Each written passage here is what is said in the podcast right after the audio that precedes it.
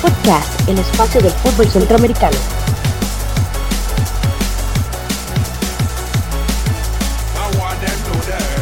¿Qué tal amigas y amigos de Footcast, el espacio del fútbol centroamericano? Estamos en el episodio 4, mi compañero Jonathan Corrales, que lo pueden seguir en Twitter en la cuenta arroba taco de jara, y mi nombre es José Gregorio Soro, mi cuenta en Twitter es arroba jaguardp. Recuerden que Footcast está también en Facebook, nos pueden seguir en la cuenta FootcastCR, donde pueden ustedes dejar los comentarios, sugerencias, inquietudes, cualquier temática que deseen que toquemos en los diferentes shows de Footcast. Footcast, el espacio del fútbol centroamericano. Bueno, y para andar más en los diferentes temas que tocaremos el día de hoy, Jonathan Corrales, a quien le damos la bienvenida. Jonathan, ¿cómo estás? Hola, hola Soro, todo muy bien por dicha. Bueno, hoy tenemos un programa bastante cargado de información porque se nos vienen muchas cosas importantes. Vamos primero a iniciar con el ya tradicional repaso por todas las ligas de Centroamérica. Tenemos resultados ahí importantes. Necesitamos hablar definitivamente de lo que sucedió la semana anterior con las semifinales de la liga con CACAF. Además de eso, vamos a tocar el tema de las selecciones de Costa Rica y Honduras que van a participar en el Mundial Sub-17 que inicia en octubre. Y hoy vamos a contar con la participación de Alejandro Sánchez desde Nicaragua que nos va a hablar un poco sobre el fútbol nicaragüense. Entonces esa es la entrevista de fondo que va a estar muy buena. Entonces los invitamos a para que estén con nosotros en esta edición.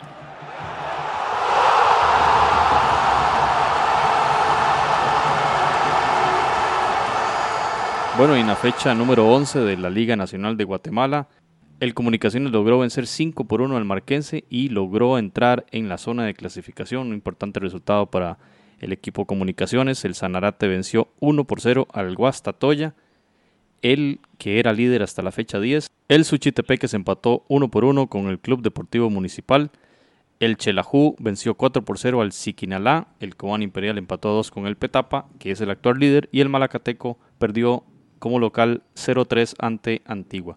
Ante estos resultados, el equipo de Petapa logra subir a la primera posición con 19 puntos. El Municipal queda en segunda posición con la misma cantidad de puntos, pero un gol diferencia menor.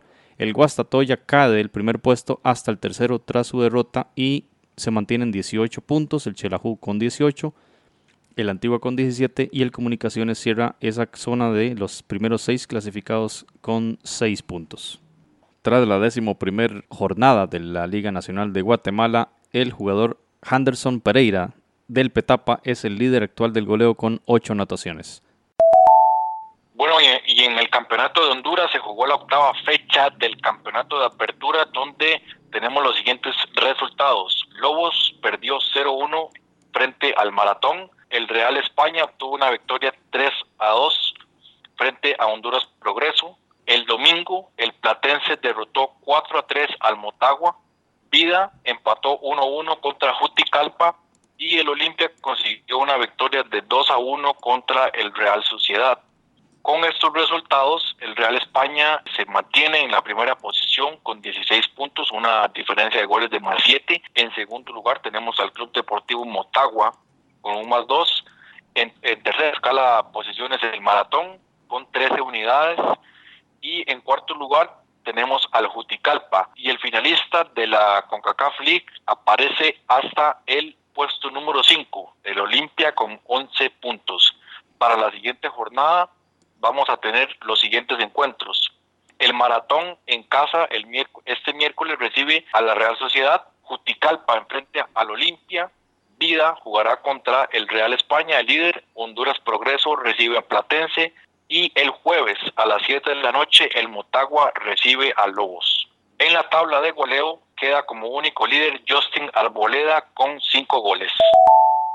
Bueno, y en el campeonato de apertura de la Liga Panameña de Fútbol, el Independiente venció 2 por 1 al San Francisco, el Tauro con mismo resultado ante el Chorrillo, Santa Gema 1 por 1 al Árabe Unido, Plaza Amador perdió nuevamente en casa 0 por 1 ante el Alianza FC y el Sporting San Miguelito 2 por 2 ante el Atlético. Tras estos resultados, el Árabe Unido se ubica en la primera casilla con 21 puntos, el Plaza Amador que era líder del campeonato, se queda en 20 puntos mismos que el Tauro que sigue ascendiendo y el Chorrillo llega al cuarto puesto con 16 puntos. Bueno, y tras la onceava fecha del campeonato, Ronaldo Dinolis del Sporting San Miguelito llega a 7 anotaciones, Rolando Blackburn del Chorrillo con 5 y José Murillo del Plaza Amador con 5 son la lista de goleadores de la Liga Panameña de Fútbol.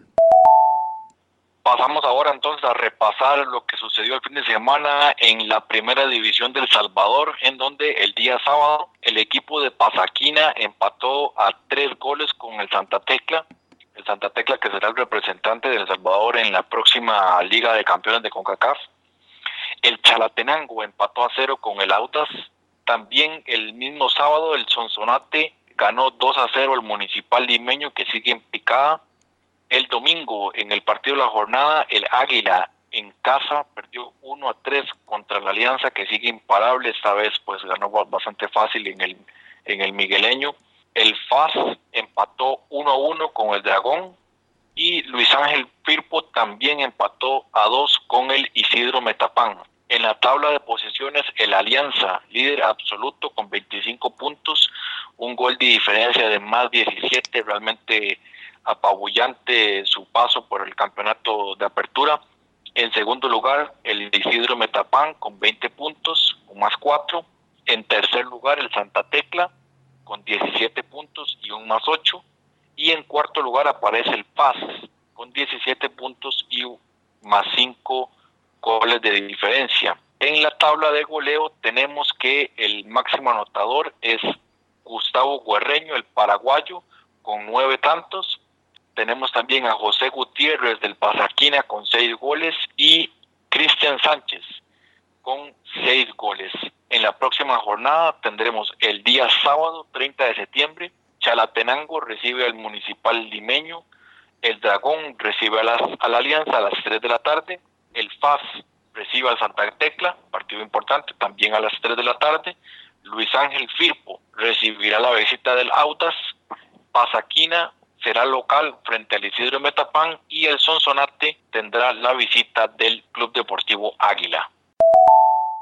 En el torneo de apertura en el Campeonato Nacional de Costa Rica, el Herediano ganó en casa 2 por 0 ante la Asociación Deportiva Carmelita. El Municipal Grecia empató sin goles contra el Club Sport Cartaginés. La UCR venció 2 por 1 al Guadalupe FC. Santos de Guapiles en el partido más importante de la jornada venció 3 por 2 al Deportivo Saprissa. Limón empató a 1 con Liga Deportiva Alajuelense y Liberia empató a 2 con el Pérez Celedón.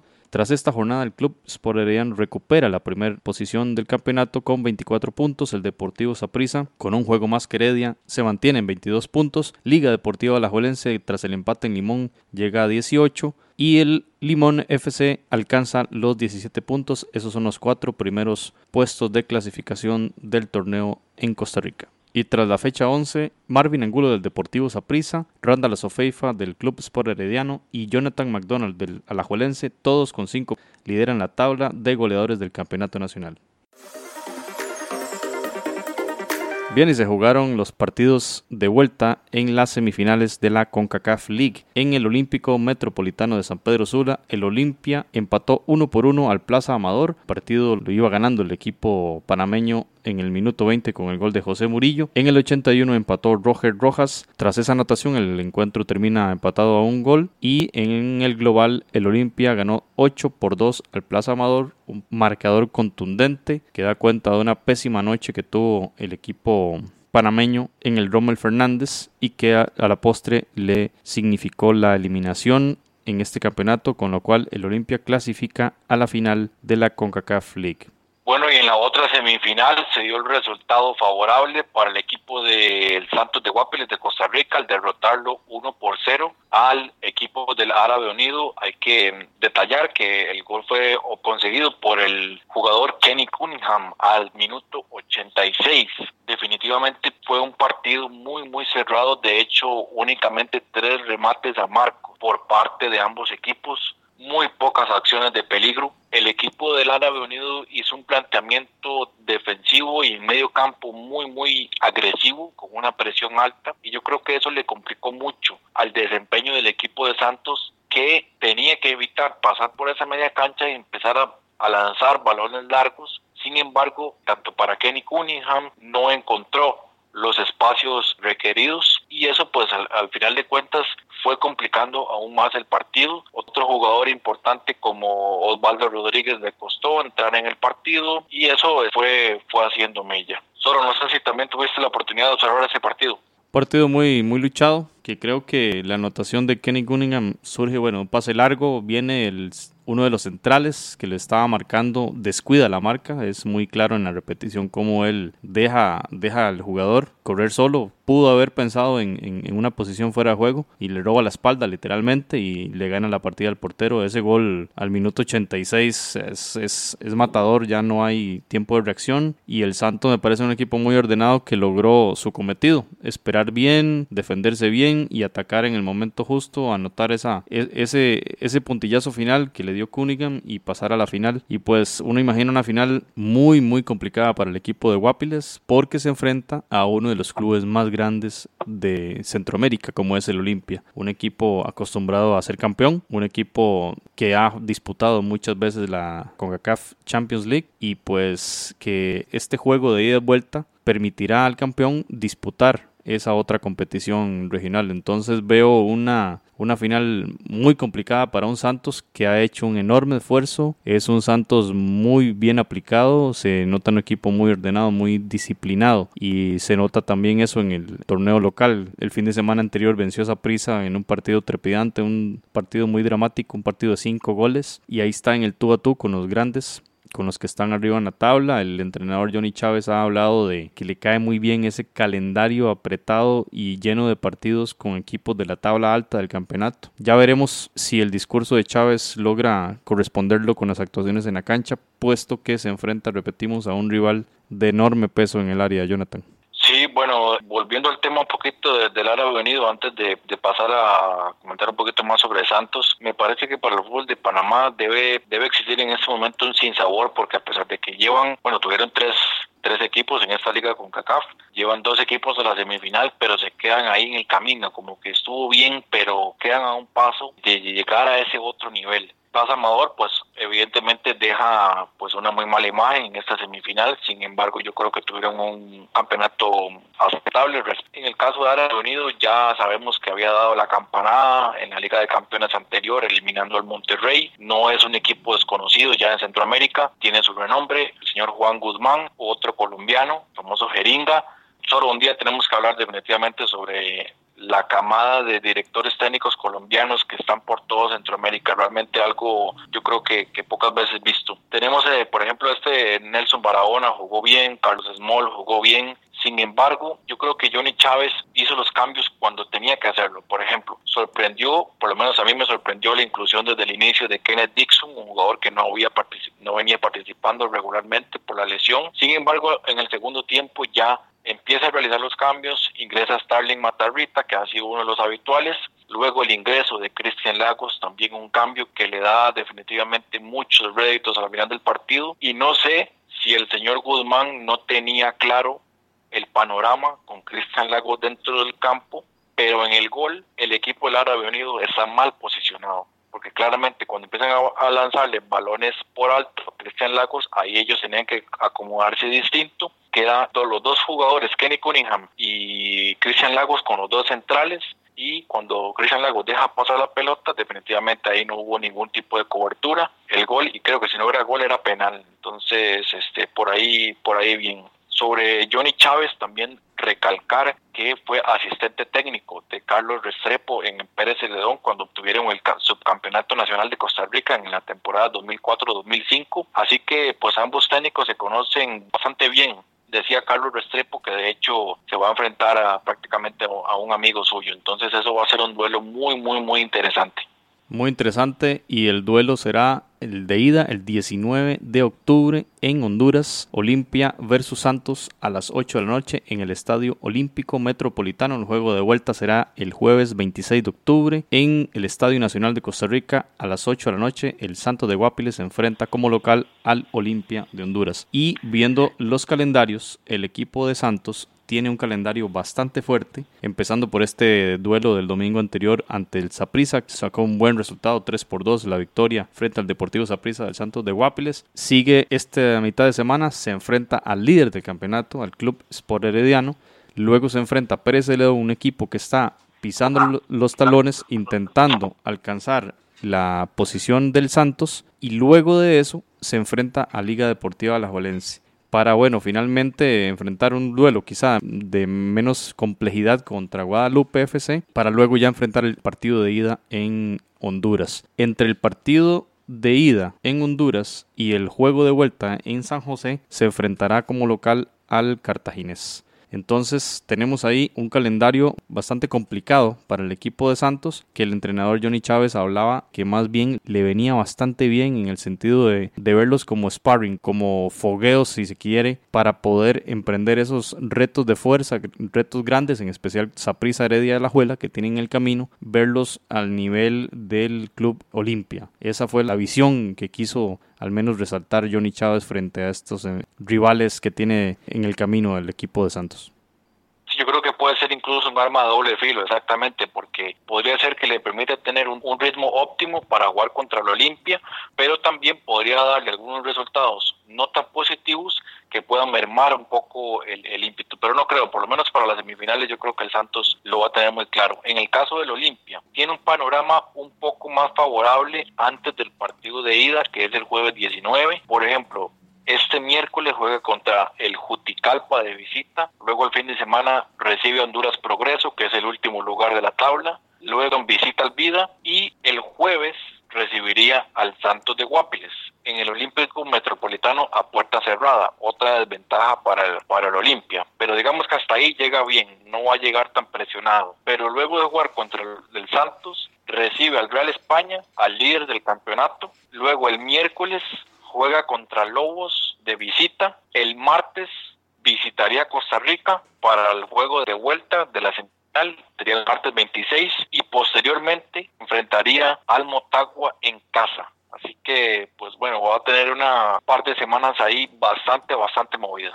Sí, bueno, en realidad viendo la lista de ambos equipos, los rivales son muy fuertes. Las ligas entran ya en una fase de segunda vuelta bastante competitiva y pues creo que ambos técnicos tienen retos enormes, ¿verdad? Tanto en, en la competencia local como en la final de la CONCACAF League. Y sin duda le daremos seguimiento en Footcast. Qué va a pasar con Santos y qué va a pasar con Olimpia de aquí al juego de ida el día 19 de octubre. Quijano, Quijano que puede poner en el área, va solo Galeano, mandásela, busca por el centro y la termina regalando, rechaza a Roderick Miller, le queda, pega en el arco, Chavarría,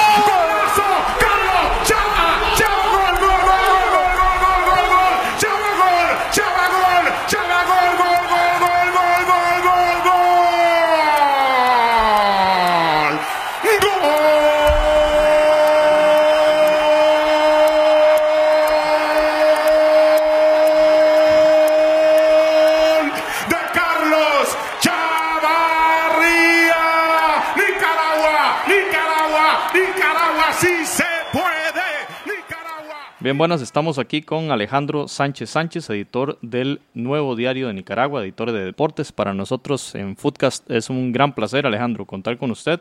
Eh, la idea nuestra es aprender, como lo dijimos desde el episodio 1, aprender del fútbol en general de Centroamérica y por supuesto Nicaragua para nosotros es muy importante. Entonces, saludarte Alejandro, muchas gracias por participar de Foodcast. Gracias a ustedes, Gregorio. Eh, es un placer para mí poder eh, ayudarlos, colaborar con esta iniciativa eh, y, por supuesto, dispuesto a, a, poder responder sus interrogantes y poder aprender también de la experiencia del fútbol de ustedes. Muchas gracias, Alejandro. Quizá lo primero que queremos escuchar de ustedes, por ejemplo, el campeonato nacional, ¿verdad? ¿Desde hace cuánto se juega y cuántos equipos lo conforman? ¿Cuál es el formato y los campeones? Algo que nos puedas decir de la Liga Nacional en, Nicaragua, Alejandro. Claro que sí. Pues en principio eh, señalarles que el fútbol nicaragüense es joven en relación eh, al fútbol eh, de Costa Rica, de Panamá, de El Salvador, Guatemala, de los países vecinos. Recordar que el fútbol nicaragüense está dando sus primeros pasos, como decimos nosotros, anda en pañales. De hecho, el primer equipo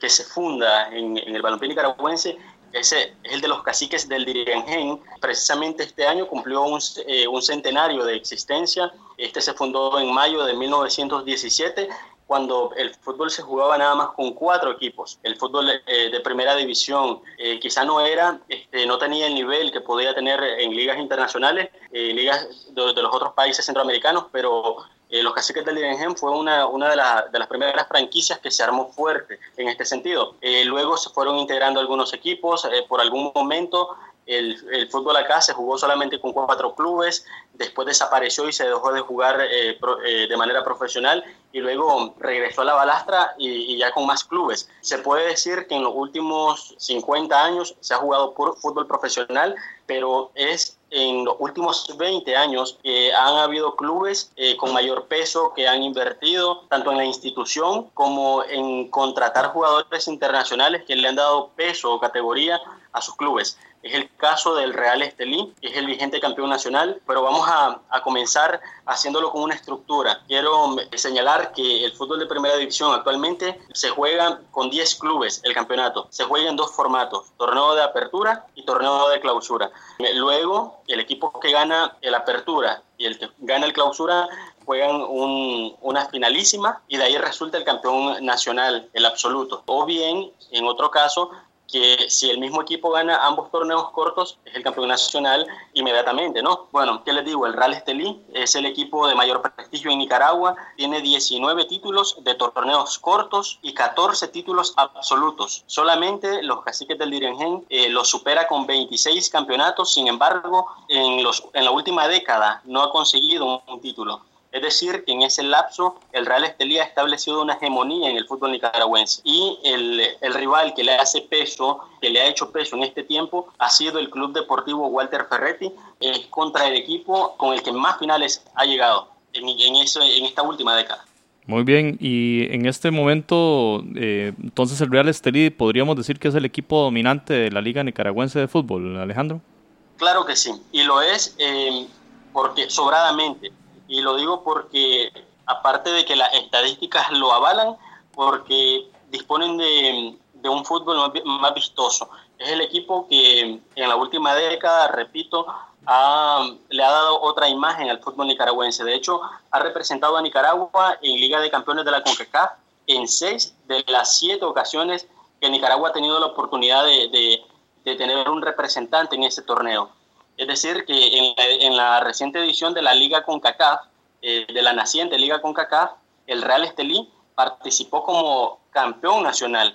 Eh, este formato obviamente nuevo le permitió al Walter Ferretti poder clasificar ante la salida de los clubes guatemaltecos. Pero antes de eso, solamente un equipo nicaragüense podía participar en Liga de Campeones de la CONCACAF y, era, y fue Real Estelí quien participó en cinco ediciones una vez en el 2015 el Walter Ferretti. Pero este equipo, eh, además, cuenta con el plantel titular de la selección nacional, salvo por un par de jugadores que pertenecen al Walter Ferretti, el Real Estelí cuenta con la base de la selección nacional. ¿Qué es lo que ha pasado con, por ejemplo, con el caso del Dirian Hem? De, después de ser el equipo dominante, de, de pronto ha, ha, desaparecido un poco de la, de la palestra. Claro, eh, resulta que son dos factores que, que, se conjugan. El primero, que el Real Estelí eh, invierte cierta cantidad de dinero con, con, nuevos directivos respecto a lo que estaban hace 10 años. Eh, lo toma eh, su nuevo presidente, que es Fidel Moreno, y construye un equipo basándose en, en contrataciones caras y de calidad. Fidel Moreno priorizó tener a los mejores jugadores del país y es lo, lo que ha hecho, es la filosofía que tiene este equipo. Capta a los jugadores de momento. Uno. Dos, que por otro lado el Diriangen cae económicamente. Eh, se puede decir que llegó a estar en la quiebra en un momento y hasta, hasta este año se puede decir que está tratando de recuperarse cuando lo agarra un nuevo presidente, una nueva junta directiva este, asume el equipo y están tratando de levantarlo económicamente. Entonces, eh, esos son lo, los factores que pesaron, ¿no? El mismo, pero, pero a la inversa en cada una de las instituciones. Real Estelí invierte, comienza a mejorar su economía, ellos disponen, de hecho, cuentan con, con estadio propio, y por otro lado, el Dirigen pues decae, decae su economía y tiene que desprenderse de muchos de sus jugadores. de hecho, actualmente el Dirigen es uno de los principales equipos que nutre de jugadores al, al resto de clubes de la primera división. Alejandro, una consulta. Aquí en, Costa Rica el, el, tema futbolístico geográficamente se concentra en el gran área metropolitana. Ahí están los principales equipos. El Real Estelí es una ciudad, eh, perdón, el Estelí es una ciudad al norte más bien de, de Managua, más cerca de la frontera con, con, Honduras. Quizás si nos puedes hacer un poquito de contexto sobre esta ciudad y por qué, por qué se erige ahí el principal club del fútbol nicaragüense. Claro que sí. Eh, en principio, eh, comentarles que Estelí queda al norte del país, efectivamente, este, casi fronterizo con Honduras, queda a 142 kilómetros de la capital de Managua. Em, es decir, que los clubes que viajan de la capital tienen que hacer una gira un recorrido de dos horas y media, dos horas cuarenta más o menos para llegar a Estelí. Y el equipo se centra ahí porque ahí nació. El Real Estelí nació allá en el norte y era un equipo de tradición, entonces cuando lo agarra este nuevo presidente, Fidel Moreno, eh, lo dejan ahí, no, no lo mueven a, otro lugar. y qué te digo, ahí es donde, donde se ha establecido, ahí es donde, donde tiene su historia, donde tiene su afición, tiene una de las mejores barras que hay en el país, la barra Kamikaze. Es decir, que eh, por muchos factores eh, no podían mover al Real Estelí y su nombre lo dice, no, él pertenece a Estelí. En el tema de aficiones, Alejandro, ¿cómo podríamos analizar? Hablaste ya de la barra del Real Estelí. ¿Cómo, ¿Cómo es la afición nicaragüense, la de los clubes y, la de la selección nacional? ¿Es apasionada? ¿Asiste a los partidos? ¿Habla de los partidos? Claro, eh, aquí es, un tema muy interesante porque eh, cabe recordar que el fútbol nicaragüense, como lo dije en la entrada, está mm, en pañales todavía respecto a los países vecinos.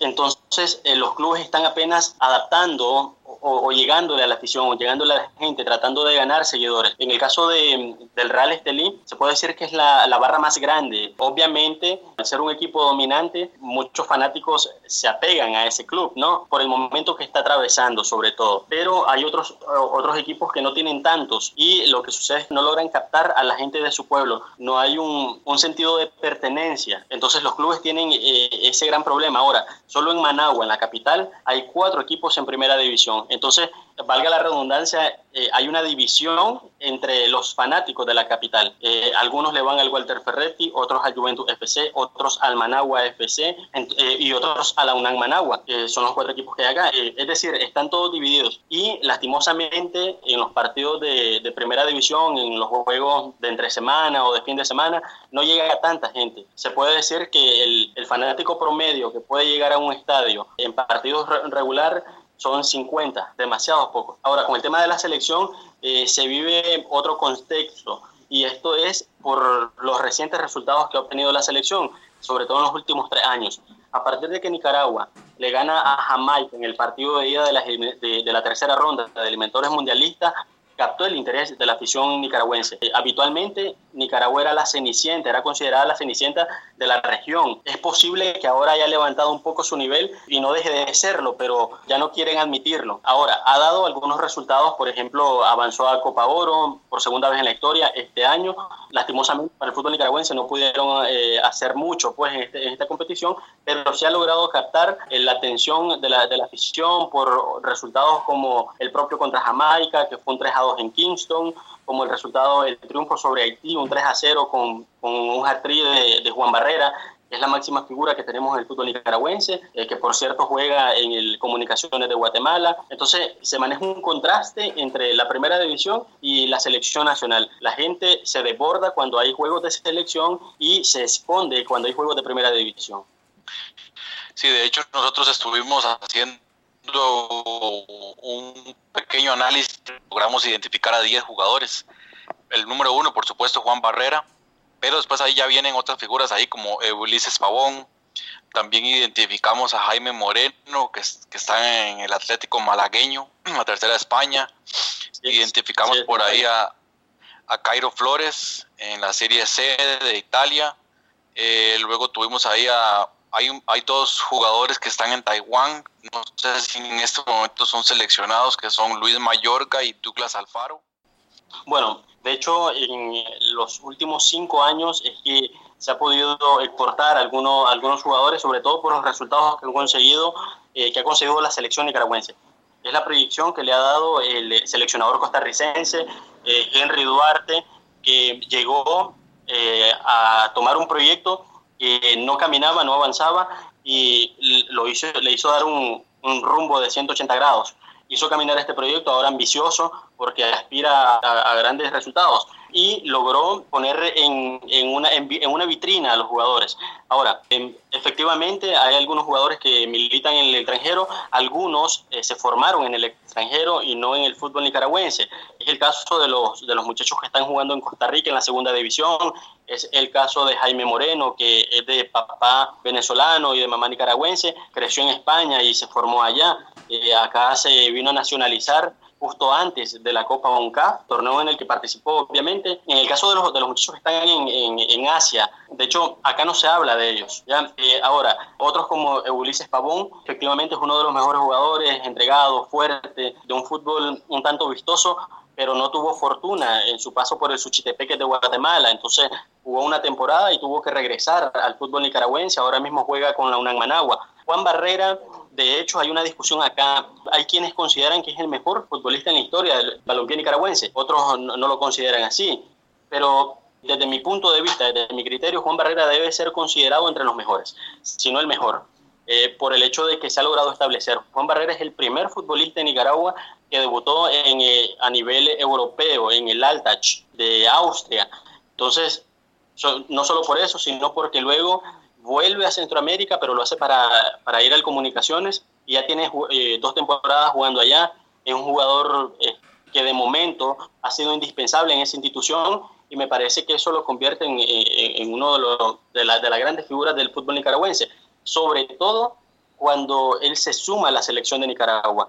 Es en Juan Barrera en, el que la afición nicaragüense deposita su confianza eh, y lo demostró, o más bien él retribuye la confianza de la afición marcando goles importantes, asistiendo, siendo el que, el que lleva la voz cantante en el equipo porque es el líder de esta selección. Alejandro, ¿qué nos puedes decir de Henry Duarte? Claro que sí. Eh, el tema de, de, Henry Duarte da para hablar mucho. Henry Duarte llegó a Nicaragua como un desconocido, hay que admitirlo, nadie había, había escuchado su nombre, nadie tenía referencia de Henry Duarte y lo venden como un técnico que viene a rescatar a una selección que estaba eh, en, el sótano de, las selecciones este, a nivel de Centroamérica. Eh, él se presenta con humildad en su primera conferencia de prensa. Él le dice a la prensa nicaragüense, a, los medios de comunicación nicaragüenses, que él viene a levantar un proyecto, a consolidar a una selección y a comenzar a dar resultados. Pero dijo que todo era con, con, tiempo, que iba a ser un, que iba a cumplir un par de ciclos y que en unos años iban a haber resultados. Lo sorprendente, lo increíble de Henry Duarte es que en apenas su primer año, cuando vienen las eliminatorias mundialistas, gana cinco de seis partidos, avanzando por primera vez en la historia una selección de Nicaragua a tercera ronda de eliminatorias. Pero lo hace no, no con fortuna, sino demostrando un buen fútbol, demostrando un criterio, adaptándole una filosofía de juego a esta selección. Henry Duarte convirtió a, una, a un equipo que apenas un año antes de, su llegada jugaba con temor, jugaba a defenderse y a evitar que saliera goleado de un campo. En cambio, Henry Duarte convierte a, una, a esa selección en una de vocación ofensiva, con buen criterio en la, en la parte de atrás, con buen manejo de balón en medio campo. Eh, los jugadores se sueltan porque los libera psicológicamente. Él ha sabido trabajar a este equipo. Entonces, Henry Duarte, eh, yo creo que debe ser considerado el mejor técnico en la historia del fútbol nicaragüense a nivel de selecciones. Henry Duarte ahora tiene un nombre, pero además su nombre pesa. Hablar de Henry Duarte es hablar de la persona que le dio las primeras alegrías y las últimas de momento a la selección de fútbol de Nicaragua. Eh, gracias a él o a su trabajo, porque hay que reconocerlo, la selección derrota a Jamaica en Kingston, a una Jamaica que venía a disputar una final contra México de la Copa Oro. Luego se planta en el campo del Estadio Nacional de Fútbol y hace un gran partido y pierde 2 a 0 con un gol en el minuto 91, cuando poco antes de que el árbitro pitara y que, y que Nicaragua avanzara a la siguiente fase donde enfrentaría a la selección de Panamá. Entonces, por todo eso, Henry Duarte debe ser considerado el mejor técnico eh, del fútbol nicaragüense, a pesar de que dirige a la selección, ya tiene una historia en Nicaragua. De hecho, su nombre va a ser recordado hasta, hasta los finales ¿no? del fútbol acá en Nicaragua por todo lo que le ha hecho. Muy bien, excelente. Eh, Jonathan, tenías una pregunta sobre Juan Barrera. Iba a comentar ahí que, que sí, Juan, Juan, Barrera de hecho, bueno, estuvo en Liga Menor en Liga Deportiva Alajuelense, pero que ahorita Alajuelense lo ha intentado contratar en varias ocasiones, pero ha sido imposible, se ha, le ha escapado. Obviamente ya tiene un, un salario muy alto, entonces solo equipos del nivel de municipal pueden pagar ese tipo de, de figuras, ¿verdad? De esa calibre. Claro que sí, eh, Juan Barrera se evaluó caro después de venir de Europa y además al ser considerado el mejor futbolista de Nicaragua. Yo creo que va a llegar un momento en el que obviamente va a ir decreciendo quizá y, y, logre retornar al fútbol nicaragüense. Ahora mismo él está viviendo su mejor etapa futbolísticamente hablando y, la ha sabido aprovechar porque está explotando eso eh, en, el, en el aspecto económico. Alejandro, viéndose al futuro, ¿qué expectativas tiene usted como especialista de fútbol nicaragüense y qué expectativas tiene la afición respecto a la selección nacional de Nicaragua y en general hacia el fútbol en, en este hermano país? Bueno, por ahora hay, hay muchas dudas, demasiadas interrogantes, porque hemos dicho que eh, ahora mismo la selección tiene a una generación dorada.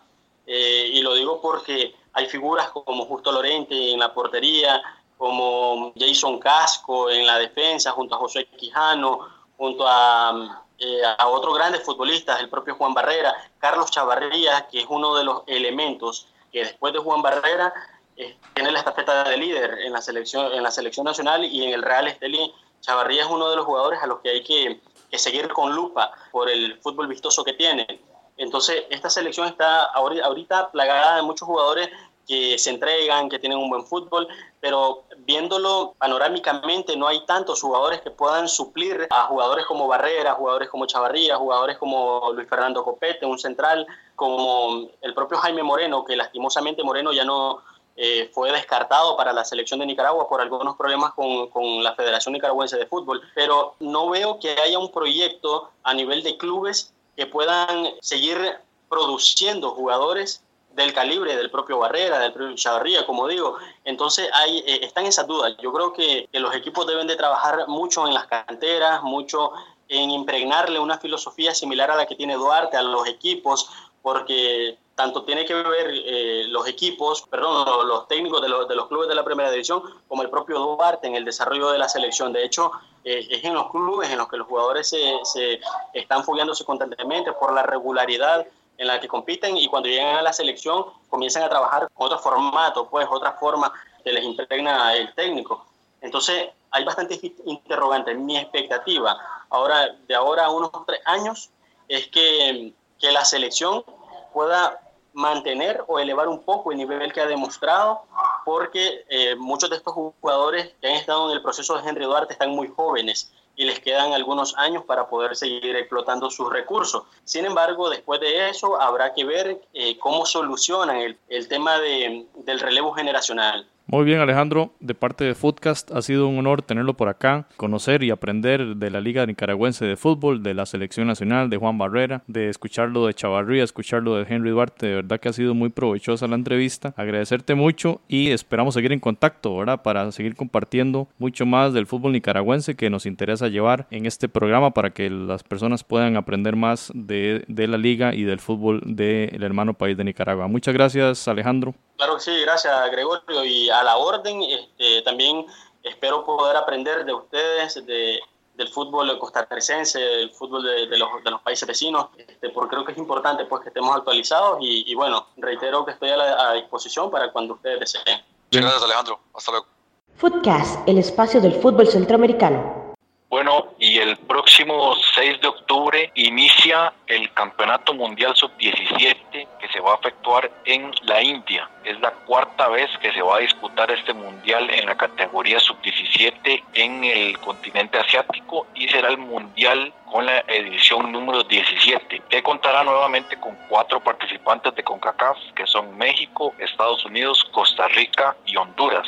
Específicamente, el Mundial dará inicio el viernes 6 de octubre y son seis grupos en los cuales para el caso de Centroamérica vamos a contar con la participación de Honduras y de Costa Rica. Costa Rica quedó en el grupo C junto a Irán, Guinea, Alemania. Ahí está Costa Rica y el caso de Honduras estará ubicado en el grupo E junto a Japón, Nueva Caledonia y Francia.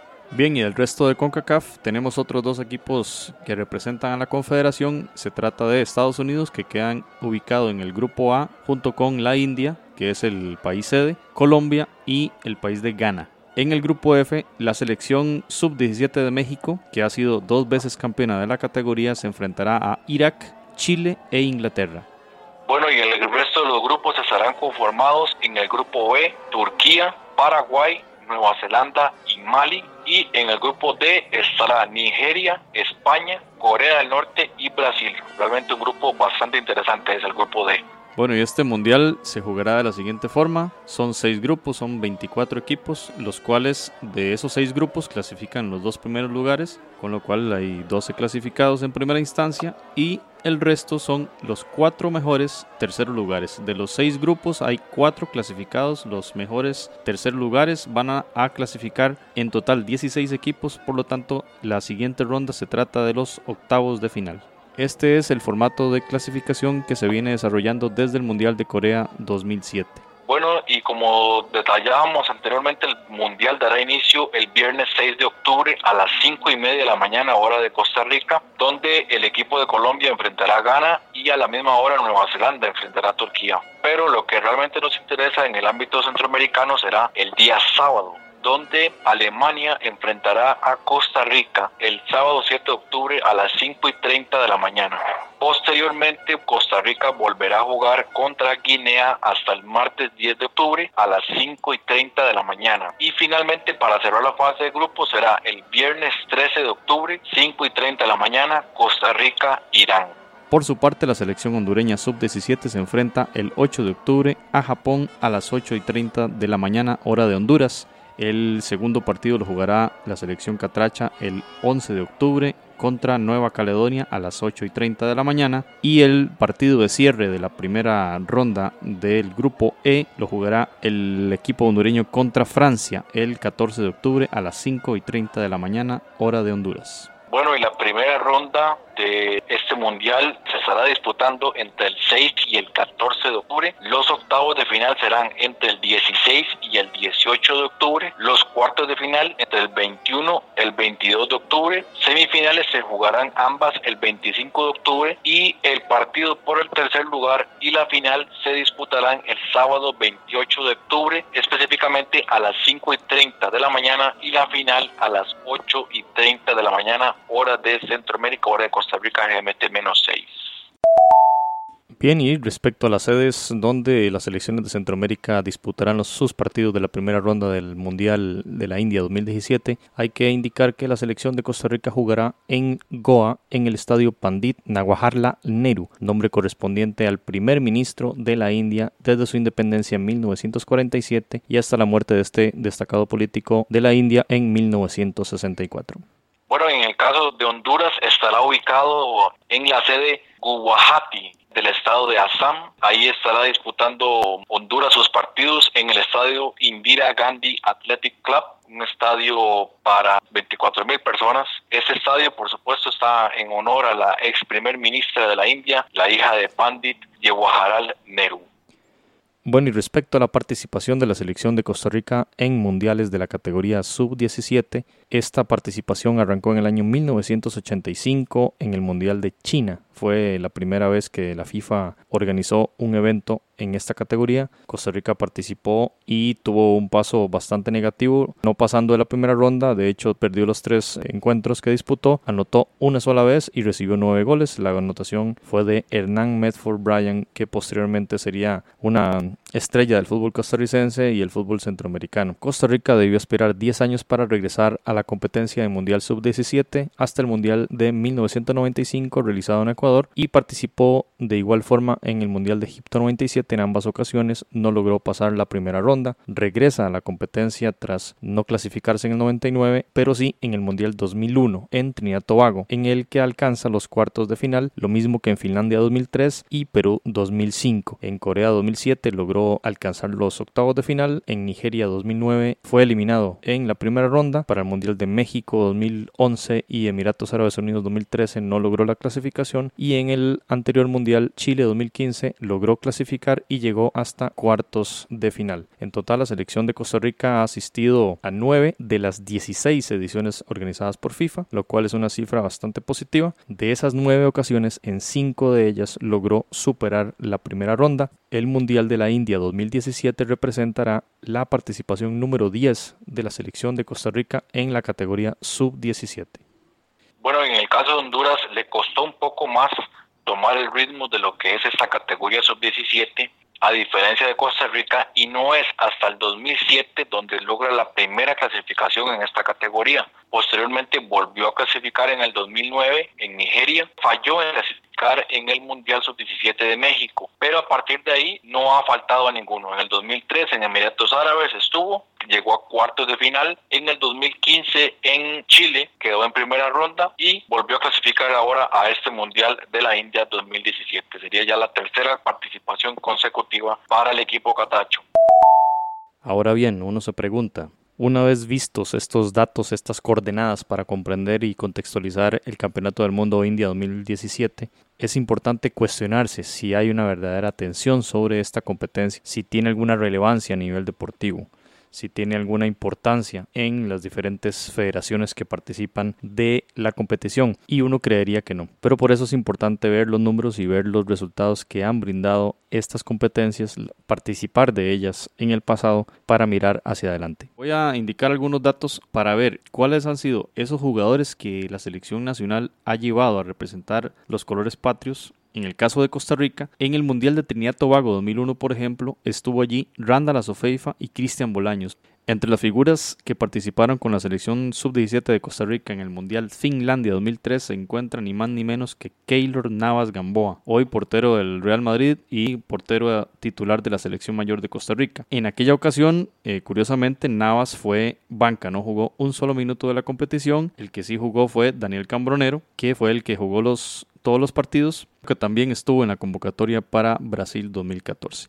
En el 2005 la competición se desarrolló en Perú. Costa Rica tenía entre sus jugadores a Celso Borges y a Kendall Waston. Clasifica a cuartos de final, iba ganando el partido contra México y en el último minuto del tiempo regular México empata, se van a tiempo extra y México anota dos veces más, elimina a Costa Rica y posteriormente logra su primer Copa del Mundo Sub-17 en esa edición. Es muy interesante ese dato porque Costa Rica estuvo a punto de llegar a semifinales y es derrotado por el que eventualmente sería el campeón de la competición. En el 2007, uno de los jugadores que estuvo allí en la selección nacional fue Marco Ureña, en el 2009 Joel Campbell y Jelsin Tejeda y en el 2015 figuras que descollarán en un futuro cercano con la selección de Costa Rica como Andy Reyes y Justin Salinas que ya es un jugador, el primero juega en México y Justin Salinas juega en el Deportivo a prisa. En el caso hondureño es también muy importante rescatar que en Nigeria 2009 participó Anthony El Choco Lozano, hoy jugador del Barcelona B, y en el 2013 en el Mundial de Emiratos Árabes Unidos el delantero de la selección mayor actualmente Albert Ellis. De modo que vemos en estos ejemplos tanto de Honduras como de Costa Rica toda una participación previa en mundiales menores, lo cual le da una base muy importante a jugadores para que lleguen ya a la mayoría de edad con una experiencia muy sólida que le permita jugar en grandes escenarios a nivel mundial. Entonces con estos datos lo que queremos es observar la relevancia que debe ser para toda la afición y, los directivos la importancia de un torneo como este en el sentido de que pueden salir de allí figuras que en un futuro a mediano plazo estar descollando en el fútbol nacional y obviamente repercutir en la calidad de los seleccionados nacionales a nivel mayor excelente solo esos datos, realmente muy importante para la formación de lo que es el, fútbol base centroamericano, poder tener esas participaciones en el Mundial Sub-17 para que esos muchachos se vayan fogueando y a pesar de que aún no son profesionales, pues se vayan teniendo muy claro cuál es el camino a seguir en su carrera futbolística. Bueno, creo que esto sería todo por esta edición 4 de Foodcast. Visítenos en Facebook porque vamos a estar colocando más información al respecto de este Mundial Sub-17, los convocados y también el calendario en hora local para que puedan estar chequeando esos datos. Y una cordial invitación para que nos puedan escuchar en la próxima edición del Footcast, el episodio 5, porque vamos a contar con más invitados y concentrándonos específicamente en las fechas 9 y 10 de la hexagonal. Vamos a tener claro los clasificados de la CONCACAF y además quién será el equipo que irá al repechaje.